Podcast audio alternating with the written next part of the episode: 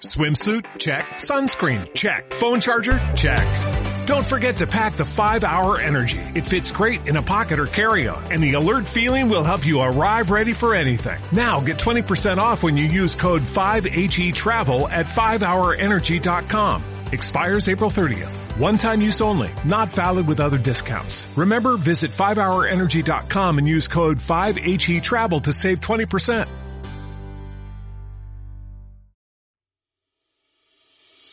Senique, buenos días para EDATV.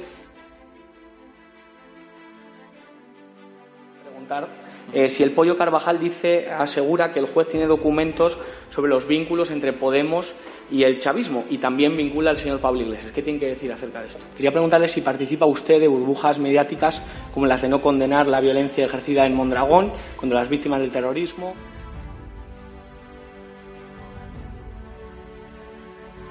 Contestarte es una falta de respeto a tus compañeros y compañeras aquí sentados que son periodistas de verdad. No participamos de burbujas mediáticas.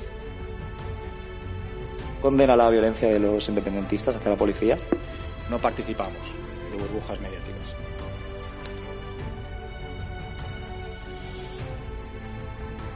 Lo que sí que me sorprende es que un representante de un canal de YouTube esté aquí. Me, que sorpre- me sorprende, ¿eh? Es que nos lo hemos ganado dicho- con mucho esfuerzo. Pero perdone, ¿de qué medio es? EDATV. ¿De? EDATV, ¿Esto es estado de alarma? efectivamente. Esto es un canal de YouTube, ¿no? Somos un medio de comunicación que tenemos una plataforma con más de 30 canales y estamos aquí en el Congreso para hacerle esta pregunta.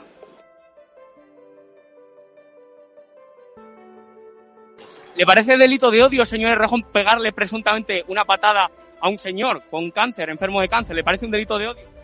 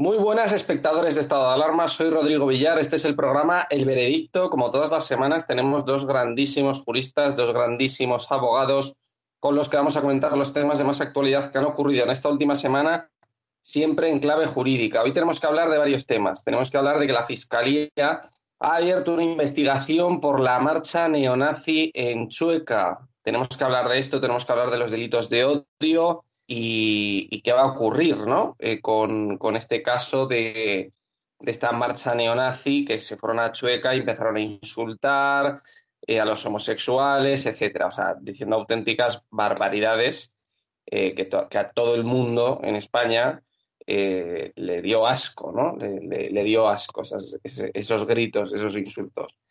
Tenemos que hablar también de que es sorprendente que no se esté hablando de esto, pero eh, ha habido un atentado yihadista en Murcia.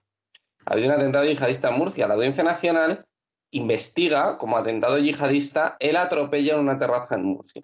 Tenemos que hablar de esto, tenemos que hablar del peligro yihadista que, bueno, que, está ahí siempre encima ¿no? de nuestro país, de España. Y tenemos que hablar de que el juez mm, finalmente ha mandado a juicio por allanamiento de morada a seis policías que pegaron una patada en la puerta de una casa y entraron. Eh, De estos casos recordaréis de, de, la pandemia, de los chavales que hacían fiestas, hacían copas en casas y tal, y un vecino se quejaba, llegaba la policía y, entonces querían multar eh, a todo el mundo que estuviese en esa casa eh, saltándose las normas vigentes en aquel momento, que no se podía estar pues más de, no me acuerdo bien, más de seis personas en una casa, etcétera, y a lo mejor había una fiesta de 20 personas, ¿no? Pero bueno, mm, claro, no, claramente no se puede entrar en una casa sin el permiso del propietario, ¿no? Si el propietario te invita a pasar, puedes entrar, pero si no, no puedes reventar una puerta a no ser que tengas una orden judicial, que en este caso estos policías no la tenían, ¿no? Tenemos que hablar de, estos casos que ocurrieron durante el confinamiento, casos lamentables de falta de libertad, eh, propios de un estado policial, entonces, bueno, tenemos que comentar estos temas y tenemos que comentar también, muy importante, el tema del pollo Carvajal, de la extradición del pollo Carvajal. Vamos a explicar eh, en qué consiste una extradición, esto, pues, para qué sirve la extradición, eh, es decir, cuáles son los objetivos, cuáles son los requisitos de la extradición, eh, cómo se regula, ¿no? etcétera. Vamos a tener un experto en estos temas. Y sin más preámbulo, voy a pasar a saludar a nuestros invitados de hoy, que son, eh, como todas las semanas, Agustín Martínez, nuestro querido abogado penalista. Agustín, ¿qué tal, Agustín? ¿Cómo estás? Muy buenas tardes, Rodrigo. Buenas tardes, Antonio. Todo a vuestra disposición y, por supuesto, como siempre, aprender de, los grandes maestros que siempre me, me haces traer, me traes a, a estas citas. Agustín, sigues como Guardiola, igual de modesto. La modestia es la virtud de los que no tienen otra virtud, pero, pero yo me inclino, me inclino siempre ante, ante los, los grandes maestros que, que siempre me, me aportan. Yo solamente soy un humilde abogado de provincia, lo cual no quiere decir que necesariamente sea modesto, pero al menos un humilde abogado de provincia. Muy bien, bienvenido Agustín. Y tenemos una semana más con nosotros a un experto en derecho administrativo, que es Antonio Alonso Timón, que es el director del, Instituto de Posgrado de la Universidad Pontificia de Comillas y CADE. No sé si lo he dicho bien esta vez, Antonio. Lo, has dicho, muy bien, Rodrigo, porque si dices el Centro de Innovación del Derecho, la verdad es que la gente no tiene ni idea qué es eso. Así que es mejor que digas Instituto de Posgrado y, todo el mundo se entera. Muy buenas tardes, Agustín, y buenas tardes, Rodrigo. De todas formas, Agustín, tú ya sabes que un sevillista nunca puede ser modesto. Es consustancial con la condición de sevillista, efectivamente, lo, tienes muy claro. Desde, desde aquel presidente de nuestro presidente José María del Nido, que me paga la sensación de que dentro de poco va a volver a hacerlo, va a volver a mandar en el Sevilla, la modestia no forma parte tampoco de la, de la estructura del sevillista. Bueno, bienvenidos a los dos. Vamos a, empezar a comentar los temas. Em, bueno, vamos a comentar el tema de la, de la marcha neonazi eh, de que la Fiscalía ha abierto una investigación sobre esta marcha. Agustín, em, delitos de odio, bueno, ahí se pudieron ver insultos eh, contra los homosexuales y bueno, la Fiscalía ha abierto una investigación ¿no? sobre, sobre este hecho. A ver, eh, sinceramente, normalmente cuando uno pone la cámara los periodistas sois muy, muy avispados y suelen ser todos muy avispados y sobre todo cuando hay especial interés en destacar o hacer destacar algo. Cuando uno pone la cámara y, graba unas determinadas cosas y no lo graba todo o cercena todo lo que allí ocurre, pues evidentemente está mal informando o está utilizando la información de una manera torticera. Los gritos que se escucharon son deleznables absolutamente deleznables. Es que no existe ningún tipo de justificación para los gritos como tal. Pero fíjate tú que eh, eh, siendo así, eh, lo que produce todo esto, que 40 descerebrados en un momento determinado actúen, 40 o, poco más, porque no llegarían a 200 personas, a 150 personas, las que actúan de esa manera, hace que se distorsione el foco de atención. Es decir, parece que, buena parte de España o buena parte del país, o lo que se pretende decir, buena parte de los votantes de Vox, buena parte de la gente que tiene ideología conservadora, o eh, se pueda sentir reflejada con eso y se pretende equiparar. Y ahí es donde está la trampa. Eh, la trampa consiste en que con 150 personas que digan barbaridades, eh, pues tiene rellena un montón de horas de programación y se distorsiona el mensaje de otras formaciones políticas que están muy lejos de defender cualquier afirmación de ese tipo. Y esa es un poco la clave de todo esto. Cuando, cuando se plantea el hecho de que eh, es verdad que la ley que eh, no, las manifestaciones no se autorizan, simplemente se solicitan y, se, y si no existe ninguna causa, pues no puede desautorizarse la celebración de esta marcha. Pero sí se podría, sin duda, atendiendo a, los, a las personas que estaban organizando la misma marcha y sabiendo cuál iba a ser o cuál podía ser el desarrollo de la misma, pues haber cambiado la zona en la cual se desarrollaba.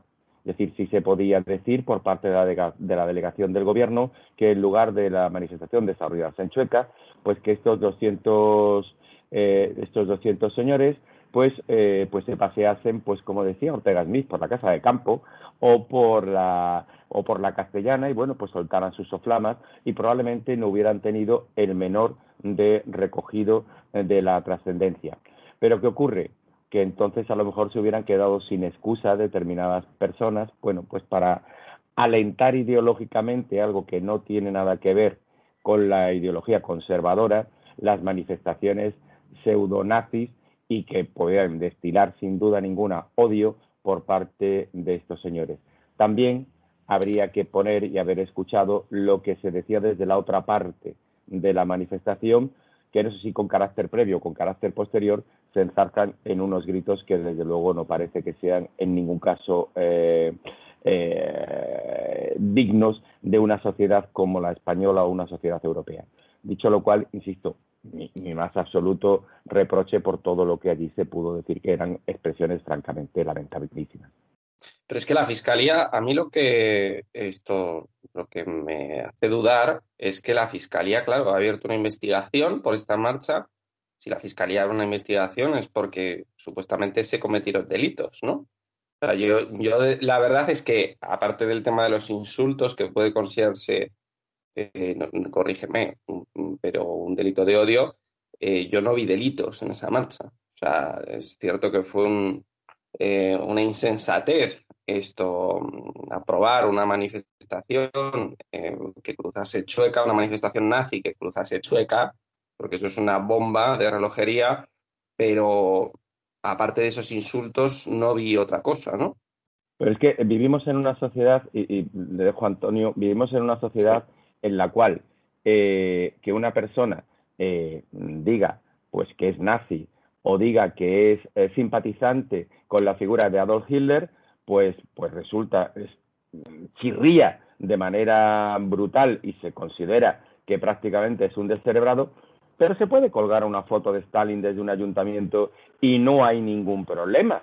Al contrario, parece que Stalin es el paradigma de la libertad, cuando poco menos habría que decir que Stalin puede ser tan asesino o más que el propio Hitler, sin con eso pretender justificar a Hitler. Pero eh, es obvio que la libertad de expresión incluye que pueda haber gente que pueda considerar la ideología nacional socialista como una, una, ideología lícita. Porque es que si hay gente que considera el comunismo como un movimiento libertario, bueno, pues entre, entre, entre radicales anda el juego pero esa distorsión, esa diferencia de planteamiento, yo creo que nos lleva a, pues eso, a, los buenos y los malos que decide alguien, que decide alguien desde una plataforma ideológica que desde luego no está ajustada a la realidad. Si son malos, son malos todos. Antonio. Yo estoy bastante de acuerdo con la intervención de Agustín, pero a mí me gustaría sobre la, la manifestación del sábado pasado en Malasaña me gustaría distinguir tres momentos, el, antes, el durante y el después.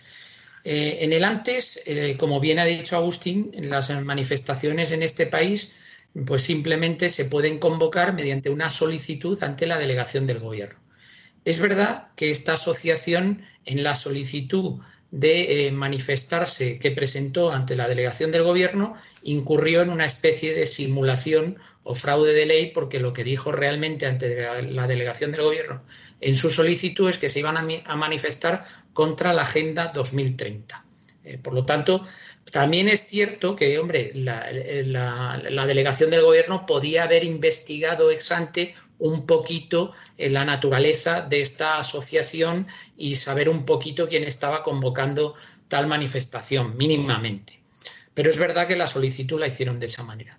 El durante, eh, pues la, manifestación, como ha dicho Agustín, es lamentable. O sea, los gritos que se profirieron allí, yo creo que nadie puede estar de acuerdo con esos gritos, eh, que te pueden gustar más o menos, pero que para mí siguiendo la doctrina, y ahí Agustín me puede corregir si me equivoco, yo no soy penalista, pero sí que he estudiado recientemente la doctrina del Tribunal Constitucional y la doctrina del Tribunal Europeo de Justicia sobre los delitos de odio, y siguiendo esa doctrina, para mí no hay delito de odio en esa manifestación. Te puede gustar más o menos las expresiones o los gritos que profirieron las personas que estaban presentes en esa manifestación, como te pueden gustar más o menos los gritos eh, que eh, profieren eh, personas procedentes del mundo proetarra o los gritos que profieren personas independentistas que están que no respetan la Constitución ni algunos de los símbolos de la Constitución como es la bandera de España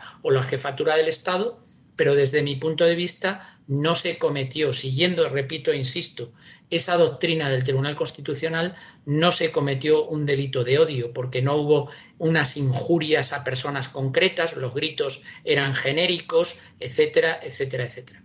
Y el, el ex post, después de la manifestación.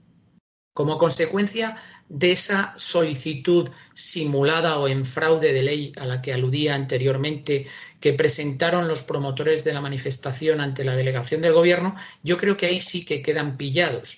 Y quedan pillados por la delegación del gobierno para que pueda incoar un procedimiento sancionador contra estos promotores aplicándoles dos leyes, la ley orgánica del derecho de reunión o la ley de seguridad ciudadana. Conforme a estas dos leyes sí que se les puede eh, iniciar un procedimiento sancionador, concretamente, eh, por ejemplo, en cuanto por lo que hace referencia a la ley de seguridad ciudadana, pues por altercados públicos o por, lo que fuere. Yo creo que ahí sí que han quedado pillados ya ante la autoridad gubernativa para que expos por vía administrativa y no por vía penal, por vía administrativa y no por vía penal, se les pueda imponer una sanción administrativa. Creo, insisto y repito, que a pesar de que la Fiscalía, que ha abierto estas diligencias, por evidentemente para quedar bien de cara al público y para que la opinión pública crea que hace algo, pero yo creo que esto no tiene mucho recorrido, corrígeme Agustín si me equivoco, no tiene mucho recorrido en el ámbito penal, sino que sí podría tener algún recorrido en el ámbito administrativo sancionador, pero no en el ámbito penal. Pero, pero fíjate, es que eh, en primer lugar valora lo grave de lo que acabas de decir, Antonio. Estás hablando del uso político de la Fiscalía. Es decir, que la actuación política de la Fiscalía se mueva no por parámetros de justicia, sino por parámetros de utilización política que eh, va, lleva consigo la trascendencia publicitaria, llamémosle así, de una determinada acción que sabemos que jurídicamente no va a ninguna parte. Con lo cual, mm, de verdad, créeme que es muy grave lo que dices. Estoy completamente de acuerdo contigo, pero es muy grave lo que se dice. Es eh, aquello de, eh, de quién depende la fiscalía. Pues eso. pues eso. Pues claro, es muy grave. Y en segundo lugar, claro, tú planteas, eh, pues eso, lo que podría mm, ser si ha habido un fraude de ley en la. Pues yo tengo mis serias dudas y creo que el, llevado a un extremo podríamos encontrarnos con que eh, la sala de lo contencioso administrativo del Supremo, si la infracción fuese llevada tal y como tú planteas, acabase dando la razón a los manifestantes. Porque eh, yo puede que no vea eh, el hecho de que haya un fraude en, lo que es el eslogan, no a las agendas 30-50, bueno, pues, pues, pues la agenda 30-50 introduce determinados elementos que pueden ser controvertidos más que por el carácter buenista de los mismos, por la forma a la cual se puede llegar a obtener ese carácter, esos, digamos, eh, criterios de, funcionamiento a partir de 2030, porque todos sabemos igualmente que esa Agenda 2030 es una agenda política y es una ideológica. ideológica. Claro, entonces el estar en contra de esa agenda, de esa, de esa, de esa agenda bueno, pues eh, puede entrar dentro de perfectamente lo que estaba dentro de la manifestación. Que después dentro de la manifestación que la manifestación no necesariamente, a pesar de que se quiera convertir así, y no quiero convertirme en el abogado defensor de, los cafres que hicieron esas esos gritos, pero que esa manifestación, dentro de la manifestación, por el lugar en el que se estaba discurriendo, ellos también recibieran insultos por parte de las personas que allí estaban viendo esa manifestación y que respondieran con exabruptos del carácter fuera eh, maricas de nuestros barrios en contraprestación con fuera fascistas de nuestros barrios o eh, fuera sidosos de Madrid, que me parece un algo absolutamente horrible, pero que simplemente se produjera ese juego de eslogan, pues eh, mm, difícilmente puedo yo considerar, en este caso, responsables a los, a, los organizadores de lo que en determinados, en determinados grupúsculos pudieran, en un momento determinado, responder a ciudadanos que en su legítimo derecho de libertad de expresión también, pues estaban insultándoles. Claro, eh, lo que pasa es que, vuelvo a repetirte, ¿por qué, la, por qué eh, la, delegación del gobierno no cambia el itinerario de la manifestación? Que eso sí está dentro de la potestad de, de la delegación del gobierno. Indicar, esta no es una zona en la cual ustedes deban, eh, para, para, para, protestar por la agenda 2030-2050, eh, no tienen ni que ir ustedes a Chueca, porque Chueca es un barrio en el cual se va a ver una concentración de colectivos LGTBI. Ustedes son una. parece que el criterio que ustedes van a mantener es contra o puede generar choques o puede generar violencia, y creo que si hubiera sido una actitud preventiva, pues haber eh, enviado esa manifestación a otra localización, haber solicitado otra localización de la manifestación. Y creo que ahí está parte de la clave de todo esto. A determinada gente le interesa que en lugar de estar hablando pues de la subida de la luz, de la inflación galopante, de la situación política de este país, de las manifestaciones eh, en el País Vasco a favor de presos de ETA, bueno, pues eh, hacemos esto, estos descerebrados, les ponemos en el, en el fondo de pantalla, decimos que esto es todo consecuencia de la política de Vox y de la lucha contra los chiringuitos eh, que se llaman Andalucía contra los chiringuitos LGTBI y va, hacemos una tormenta perfecta y que lo que hacen 200 tíos, pues oye, fenomenal. Nos acaba de salir la operación extraordinaria. Sí, eh, desde luego parece sorprendente que efectivamente no se cambiase el itinerario de la manifestación y efectivamente, como afirma Agustín, parece que esto le viene como anillo al dedo a determinadas autoridades gubernamentales después de lo que pasó eh, hace pocas fechas en ese mismo barrio con un presunto delito que se dio por cierto y que luego era un delito fake, ¿no? Eh, eh, por cierto, también durante la manifestación hay algún medio de comunicación que esta semana me ha preguntado que si la, policía podía haber hecho alguna otra cosa. Yo creo que la policía actuó correctamente. Una vez que la manifestación ya estaba autorizada, la policía utilizó eh, el principio de precaución, utilizó una actitud absolutamente proporcionada en función de cómo iba transcurriendo la manifestación, porque creo que si hubiese empleado algún tipo de fuerza contra los manifestantes, se hubiesen producido unos altercados mucho mayores. Por lo tanto, yo creo que la, la actitud de la policía nacional fue la correcta en ese momento en función de las circunstancias que se estaban dando y de hecho es que el resultado es que la manifestación no pasó más allá de unos gritos que nos pueden gustar más o menos, a mí desde luego no estoy de acuerdo y no me gustan, pero, pero nada más. En cualquier caso sí que creo e insisto en que puede haber un cierto recorrido por la vía administrativa sancionadora que efectivamente, como dice Agustín, luego tendrán que ser los jueces, el Tribunal Superior de Justicia de Madrid, el que diga si efectivamente, en caso de que la delegación del Gobierno encoe un procedimiento sancionador contra los promotores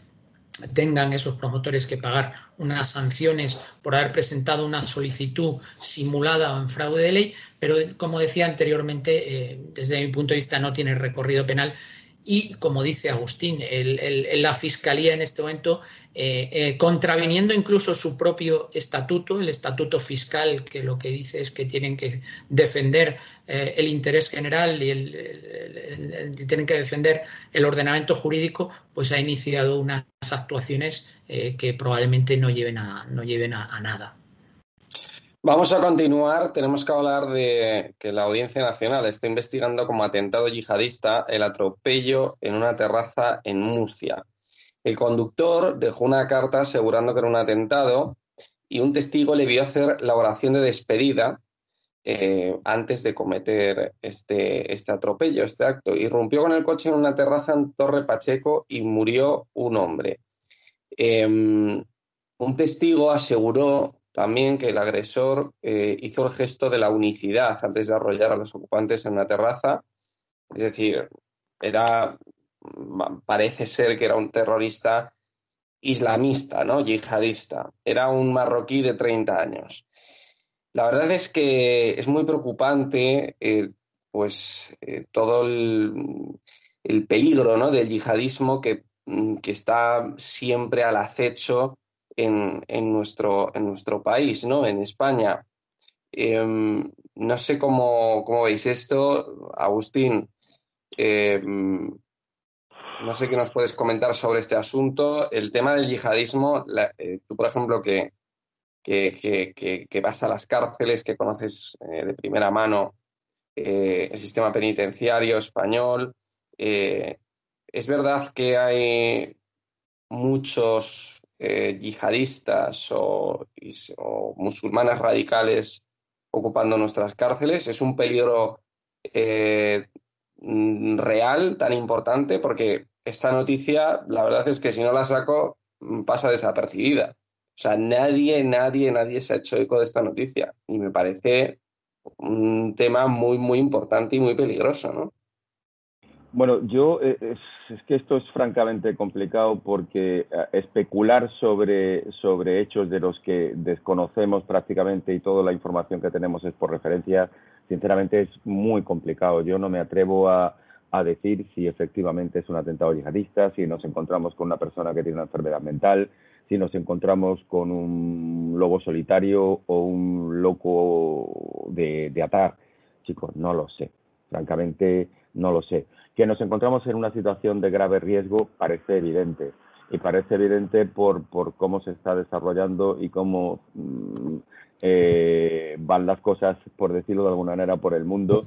Eh, por más información que recibimos, parece que somos objetivos y que en cualquier momento eh, podemos saltar por los aires en Sevilla, en París, en Bruselas, en Estocolmo o en, en Nevada. Chicos, no lo sé. Eh, lo, que, lo que sí ocurre es que la, eh, deberíamos eh, confiar en que las autoridades van a dar siempre una información honesta de la realidad de lo que está ocurriendo y eso es lo que más nos preocupa, que dudamos de la honestidad de las autoridades a la hora de trasladar la información y simplemente el uso o el mal uso o el uso intencionado de todos aquellos hechos que ocurren en función de los intereses estratégicos que le pueda venir bien al gobierno de turno o al ministro de turno. Por lo tanto, yo creo que en este tipo de historias lo que hay que dejar trabajar a la Audiencia Nacional, hay que dejar trabajar a los jueces y a partir de ahí se sacarán las conclusiones correspondientes y se sabrá si nos encontramos ante un atentado yihadista o ante un lobo solitario ante un tío que por los motivos que sea se le ha ido la cabeza y encomendándose a la se ha metido con un coche en una en una eh, un restaurante y ha matado a una persona. Sinceramente no lo sé. Bueno, pues un poco en la misma línea que Agustín. Yo creo que nos falta información para poder pronunciarnos sobre este asunto. Eh, también decir que es evidente que el riesgo cero no existe que España ha mantenido y sigue manteniendo las fuerzas y cuerpos de seguridad del Estado. El Ministerio del Interior sigue manteniendo el nivel, el nivel de alerta 4 en todo el territorio nacional, que es un riesgo alto de atentado.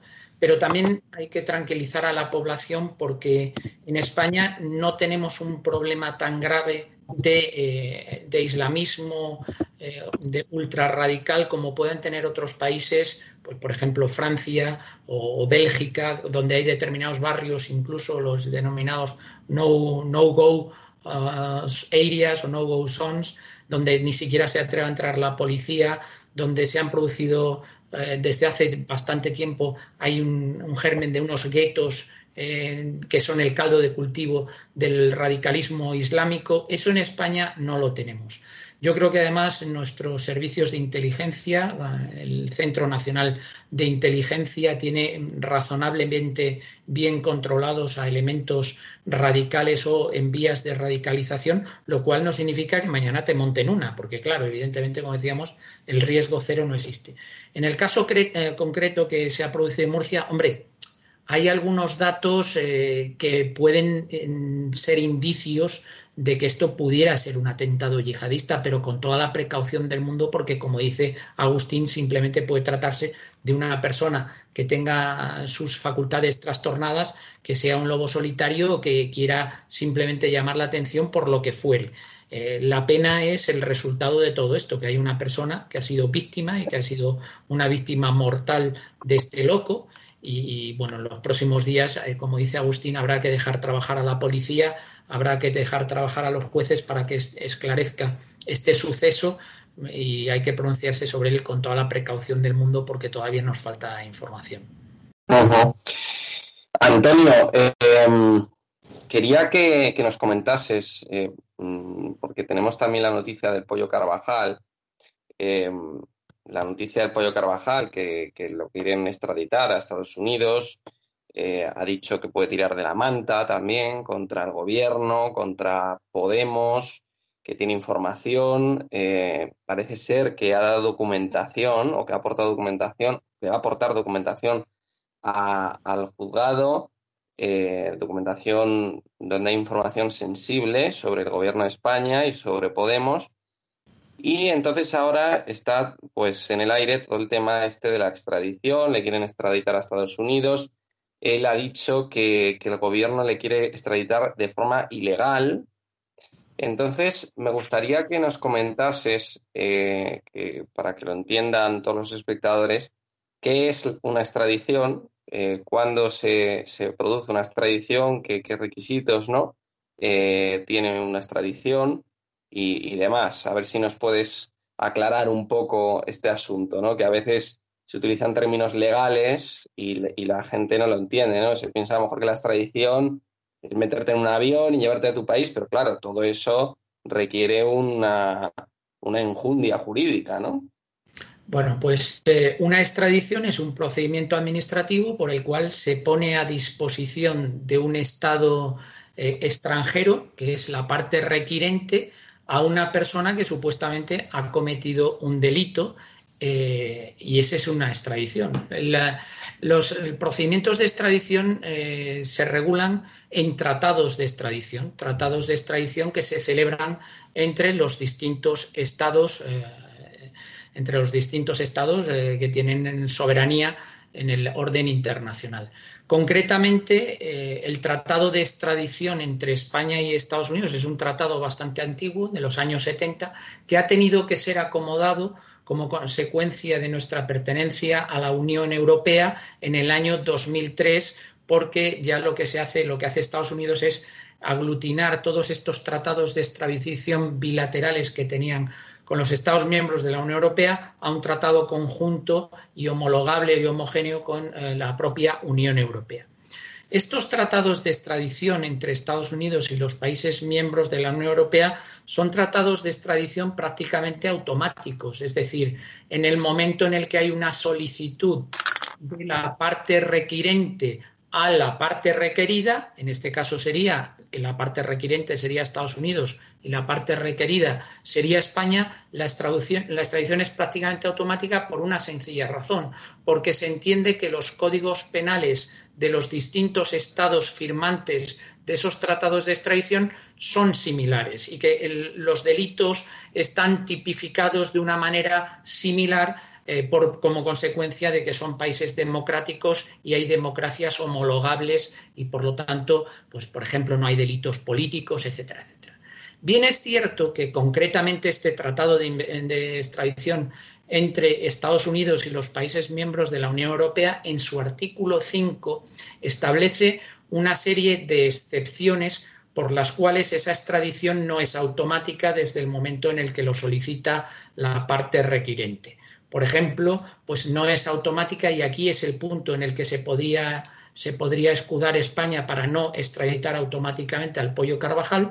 Concretamente, el artículo 5 de ese tratado, como decía en su punto primero, dice que no se, eh, será una eh, excepción a la extradición, a la extradición automática cuando esa persona esté pendiente de un juicio en el estado requerido. Que ese es el supuesto. El, Pollo Carvajal ahora mismo está declarando en la Audiencia Nacional, hay un proceso judicial abierto contra él y por lo tanto por eso España puede eh, ralentizar esa extradición y oponerse temporalmente al menos hasta que hasta ver cómo se desarrolla ese proceso judicial en España, no atender automáticamente, como decía, la extradición a Estados Unidos. esa es la situación en la que estamos actualmente y por eso no se ha concedido ya la extradición a Estados Unidos. Otras excepciones, eh, pues es que eh, haya sido juzgado y absuelto esa persona en el estado oh, requerido o que sea un delito político o incluso que sea se pida la extradición sobre una persona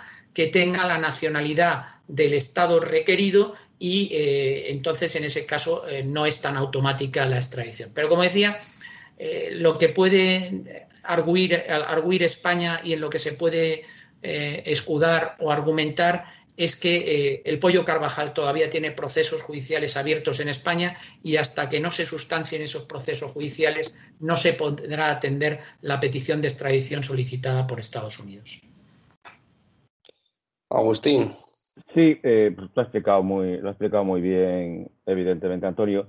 Claro, eh, cuando uno escucha hablar de, tradiciones, extradiciones y, y, de, y de, lo, de lo bueno que somos todos los países europeos y de los códigos penales, porque como bien explicaba, tiene que haber, para que se produzca la extradición, tiene que haber una, una correlación entre el delito que se, que por el que se pretende juzgar en el país que solicita la extradición que tiene que coincidir con el Código Penal del país que tiene que extraditar, es una norma de, correlación en relación con los delitos, eh, pues uno no, no, no, puede por menos que recordar el caso Puigdemont, claro, es que resulta que es que aquí hay un señor que se lleva toreando, nos lleva toreando a menos a 2.000 kilómetros, lleva toreando unos cuantos años y, aquí, bueno, pues eso, las democracias extraordinarias y avanzadísimas y modernísimas y fantásticas española y belga, pues no nos ponemos de acuerdo. Bueno, es un absoluto despropósito.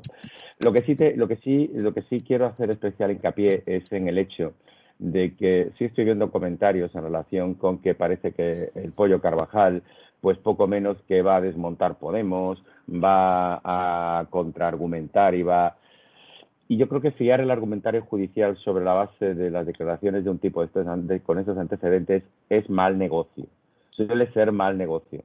Porque eh, son gente muy experimentada, son gente que, que trabaja con eso, con la, el amenazo y no doy, el amenazo y no pego, pero que juega sus cartas, son grandes jugadores, grandes estrategas y juegan sus cartas e intentan tener, pues eso, a la opinión pública eh, mareada y a la administración judicial mareada, llevándola por vericuetos de tengo documentos que nunca aporto. Esto es mucho más sencillo. Cuando se hace una afirmación, lo que hay que hacerlas con los documentos. Basta ya de decir eh, la colaboración con la justicia solo se puede solo se puede considerar no por la mera afirmación de hechos, sino por la acreditación de los mismos, con la aportación de documentos que acrediten mm, todo lo que se está diciendo, porque todo lo demás es enredar todo lo demás es, es, liar y, al final no se obtiene nada positivo. Con lo cual, yo lo que creo es que a este señor lo que hay que decirle es que, por ejemplo, si tiene acreditado o puede acreditar que al señor Raúl Morodo, embajador de Venezuela en la época de Zapatero, se le entregaron cantidades, pues lo que tiene es que acreditarlo. Si no, no basta con decirlo. Esto sigue siendo un país en un Estado de Derecho en la que la presunción de inocencia nos afecta a todos, incluso a gente que no nos pueda caer especialmente bien. Pero no basta con ensuciar la honorabilidad de las personas, sino que cuando se hace una afirmación ha de acreditarse y si no, la justicia debe actuar en consecuencia contra él. Bueno, vamos a, cambiar de, tema em, y vamos a ir finalizando. El juez manda a juicio por allanamiento de morada a los seis policías de la patada en la puerta. Es decir, esto fue un caso, eh, la verdad es que increíble, mm, que la policía entrase en un domicilio sin orden judicial y, sin autorización del propietario, pues entraron. Eh, es cierto que hubo una especie de, éxtasis en, aquel momento por parte de la policía cuando tenían orden de que las fiestas eh, no se podían hacer, que había fiestas ilegales, etcétera. Entonces, la policía iba a la caza de esos pisos, eh, de esas fiestas que se, celebraban con, un aforo superior al, al permitido, ¿no? Agustín, esto, de, esto es un allanamiento. Em, coméntanos qué opinas de, este tema.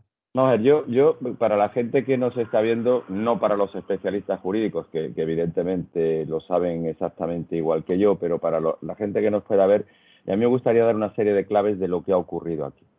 Todos recuerdan las imágenes de una chica que, conocedora de sus derechos, empieza permítaseme la expresión, a vacilar un poquito desde detrás de la puerta a los agentes de la policía que se encontraban fuera. Las situaciones también hay que analizarlas dentro de su, dentro de su momento histórico, es decir, un momento histórico que parece que ya no recordamos, pero es que hemos estado todos en nuestras cárceles privadas durante dos meses encerrados y en una situación de estrés muy importante y las, y las fuerzas de orden público en una situación de estrés muy importante lo cual no, quiero decir con ello que sea una causa eh, exculpatoria ni atenuante, pero sin duda hay que situarlo en el contexto en el que nos movemos. Dicho eso, eh, hay que decir varias cosas. En primer lugar, eh, para que se produzca lo que ha dicho el juez, es, en primer lugar, que se archiva el delito de desobediencia por parte de estas personas. O sea, no hay desobediencia por parte de las personas que estaban dentro de la casa y que no abrieron la puerta. Primera cosa se archiva el delito de desobediencia. Y a partir de ahí se abre una causa por un delito de allanamiento de morada, probablemente en concurso con un delito de daños, contra los agentes de la policía que actuaron. ¿Y por qué se hace? Pues se hace en primer lugar porque eh, se está vulnerando la inviolabilidad del domicilio que está prevista en el artículo 18 de la Constitución.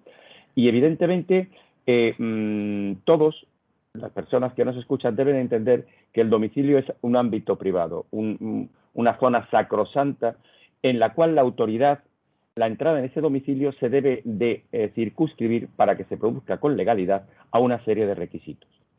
¿Y cuándo es cuando la policía puede entrar en una vivienda? Pues la policía puede entrar en una vivienda cuando tiene el consentimiento del titular, cuando hay una autorización judicial o cuando se está produciendo un delito flagrante. Y ahora, siguiente pregunta. ¿Cuándo se está cometiendo un delito flagrante? Pues cuando alguien eh, esté ejecutando realmente un delito, o lo vaya a ejecutar, o lo haya ejecutado, y la policía tenga conocimiento de ello, cuando haya evidencia de que una persona ha hecho o ha cometido ese delito, o cuando se produzca por parte de la policía la necesidad urgente de la intervención. ¿Cuál sería la siguiente pregunta natural? Oiga, ¿cuándo hay esa necesidad urgente de intervención? Y esa necesidad urgente solo se produce cuando se quiere evitar un delito, cuando se quiere evitar la propagación del mal que acarrea ese propio delito, cuando se tenga que producir la detención de un delincuente o cuando se pretenda la obtención de pruebas que van a desaparecer o que pudieran desaparecer si no se interviene inmediatamente. Pues bien, primera premisa, fundamental, error que cometen los agentes judiciales, los, policías. El Real Decreto de Estado de Alarma, que por cierto, que por cierto ha sido declarado inconstitucional, que también es importante, determinaba que incumplir las órdenes de, lo, de las policías, de los policías, suponía una infracción mm, administrativa, puramente administrativa, no penal. Incumplir una orden de la policía vinculada al estado de alarma solo llevaba consigo una sanción administrativa. Entonces, ¿es una desobediencia grave la no identificación? No, no es un delito flagrante. No es un delito flagrante. Y no es un delito flagrante porque no hay riesgo de progresión delictiva. Bueno, no me he identificado, ya no puedo cometer nada más. Y porque no voy a producir desaparición de pruebas. Que eh, en ese ardor guerrero que a los agentes les produjo que una chica desde un barrio bien les empezara a vacilar diciéndoles que, que, aquí no entráis, que dónde está la orden judicial, que patatín patatán, pues a la gente no se le ocurrió mejor cosa que coger el ariete y decir, pues te vas a enterar la puerta abajo. Y con la mala suerte para los agentes, que además estaba siendo todo grabado, y que bueno, pues que les va a caer un, un paquete importante sí o sí, y evidentemente, bajo mi punto de vista, este es el relato de los hechos. Es que hay poco más que decir. Implica, eh, lo, lo, lo, que hicieron, esto eh, implica inhabilitación y también penas de prisión. O sea, es que pueden, pueden ir a la cárcel, ¿no? Es, que es muy grave, es un allanamiento de... ¿eh? Eh, yo, bueno, Agustín lo ha explicado perfectamente desde el punto de vista penal, pero yo añadiría que es que no solo se cometieron tropelías de estas, y él además lo ha explicado de una manera muy educada, muy civilina, es decir, bueno, pues fue un calentón de los policías para, hablar, para, acabar, efectivamente, como bien ha dicho él, pues veían que estaban vacilándoles un poco en un, barrio, en un barrio bien, que seguro que alguno de ellos tenía algún conocimiento jurídico y digo, pues no podéis entrar aquí. Y es verdad, la inviolabilidad. Algunos miembros de este gobierno que tanto defienden a los ocupas, incluso los ocupas, cuando están ocupando una vivienda de manera ilegal, la inviolabilidad del, domicilio también les, eh, les, ampara a ellos. Por lo tanto, eh, es un delito muy grave allanar una morada porque, como muy bien ha dicho Agustín, no era un delito penal, en mucho, en, como mucho era una infracción administrativa. Por cierto, que la regulación que hizo el estado de alarma de las infracciones administrativas era una, remisión en blanco a la ley de seguridad ciudadana que posteriormente se han tenido que anular las sanciones porque eran, estaban mal impuestas y en la mayoría de los casos no se había producido un delito de desobediencia, como se han encargado de poner de manifiesto los tribunales de lo contencioso administrativo, los juzgados provinciales, y, mm, y, perdón por la inmodestia, ya habíamos escrito algunos hace tiempo que esa, la insoportable gravedad de la aplicación de la potestad sancionadora durante el, el estado de alarma. Evidentemente, la actuación de los policías es muy grave.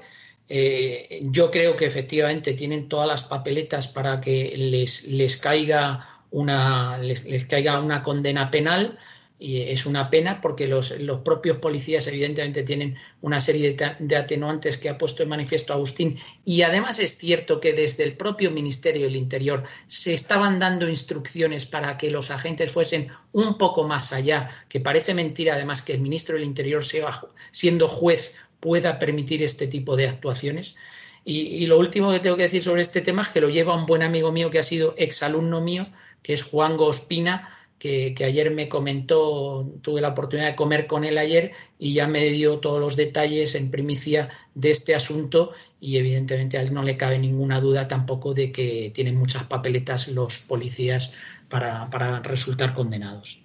Cosa que no es, desde luego, para celebrar porque el buen nombre de la policía, yo creo que las fuerzas y cuerpos de seguridad del Estado, tanto la Policía Nacional como la Guardia Civil, son escrupulosos custodios de nuestros derechos constitucionalmente reconocidos, pero esta ha sido una actuación flagrantemente ilegal, una metedura de pata muy gorda de los agentes.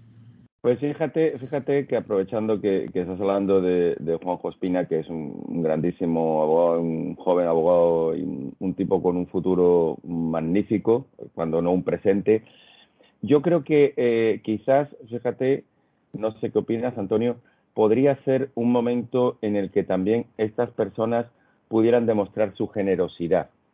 Es decir, no se trata ahora mismo quizá de cebarse con la actuación de los agentes, a lo mejor se trataría de intentar ponderar que la responsabilidad que tengan sea, evidentemente la tienen que asumir, pero intentar moderarla hasta sus puntos máximos porque evidentemente se produjo en una situación especialmente de conflicto. Mm, todos eh, debemos también ponernos eh, la mano en el pecho y ponernos en una situación en la que se están jugando vidas humanas. Los agentes de la policía tenían que estar en la calle cuando todos estábamos muy protegiditos, muy guardaditos y, hombre, y organizar una fiesta eh, saltándotelo toda la torera pues bueno, sí es verdad, no era delito, sí es verdad, no era un delito fragrante, sí es verdad, pero era una auténtica barbaridad. Y hombre, ponerte a vacilarle al policía de, oye, pues tráete la autorización judicial, es decir, por mucha razón que tengas, y a lo mejor demostrarían una cierta grandeza, eh, pues no sé, buscando eh, la menor sanción, buscando un punto de encuentro en el cual estos agentes, evidentemente, como no puede ser de otra manera, asuman la responsabilidad de sus hechos, pero que esa sanción pues eh, esté moderada también por la proporcionalidad en un momento de que, pues, oye, pues eh, las circunstancias fueron las que fueron. Pues te puedo asegurar, Agustín, que eh, bajo ningún concepto está el ánimo de revancha o de cebarse con los agentes por parte de la, de, la representación procesal de, de Juan Gospina de, sus clientes, ni siquiera por parte de sus clientes. Y además yo creo que Juango es una persona que muy próxima a las fuerzas y cuerpos de seguridad del Estado, que valora mucho el trabajo que nuestras eh, fuerzas y cuerpos de seguridad del Estado hacen y estoy completamente seguro y coincido contigo en que no es el momento de buscar un castigo ejemplar para unas personas y un colectivo que ha tenido que padecer situaciones muy complicadas durante la pandemia. Estoy seguro, estoy seguro conociendo, conociendo a Juan Gon que así lo hará y que bueno, pues que se intentará hacer como buen cirujano, en este caso como buen abogado, pero actuando como cirujano, a hacer el menor daño posible eh, con la reparación justa de los derechos que en un momento determinado se vieron lesionados por sus clientes. Antonio Agustín, muchísimas gracias por haber aceptado una semana más nuestra invitación. Eh, ha sido un placer. Muchas gracias.